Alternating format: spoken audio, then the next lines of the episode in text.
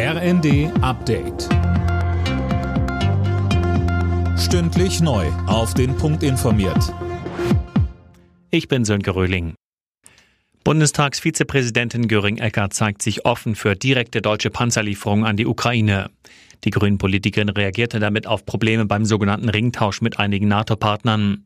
Zum Beispiel fordert Polen modernere Panzer von Deutschland, damit seine alten Panzer russischer Bauart an die Ukraine abgibt.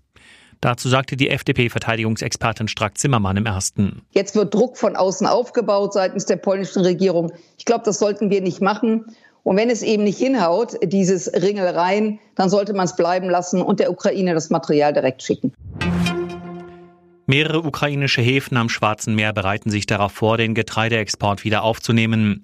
Ein Berater von Präsident Zelensky warnt aber, dass das riskant ist, weil mit weiteren Angriffen gerechnet werden muss. Außerdem könnte der Export der 60 Millionen Tonnen Getreide bis zu zwei Jahre dauern. Russland hatte zuvor bestätigt, den Hafen von Odessa mit Raketen beschossen zu haben.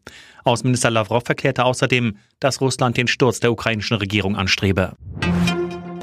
Finanzminister Lindner blockiert offenbar ein neues Hilfsprogramm für Geringverdiener. Wie die Bild berichtet, wollte Bundeskanzler Scholz am Freitag ein 5 Milliarden Programm präsentieren. Lindner hat aber klargemacht, dass es kaum noch Spielraum für zusätzliche Ausgaben gibt. Ein Weltmeistergürtel von Boxlegende Muhammad Ali ist für umgerechnet über 6 Millionen Euro versteigert worden. Das ist einer der höchsten Preise, der jemals für ein Erinnerungsstück aus der Welt des Sports bezahlt wurde.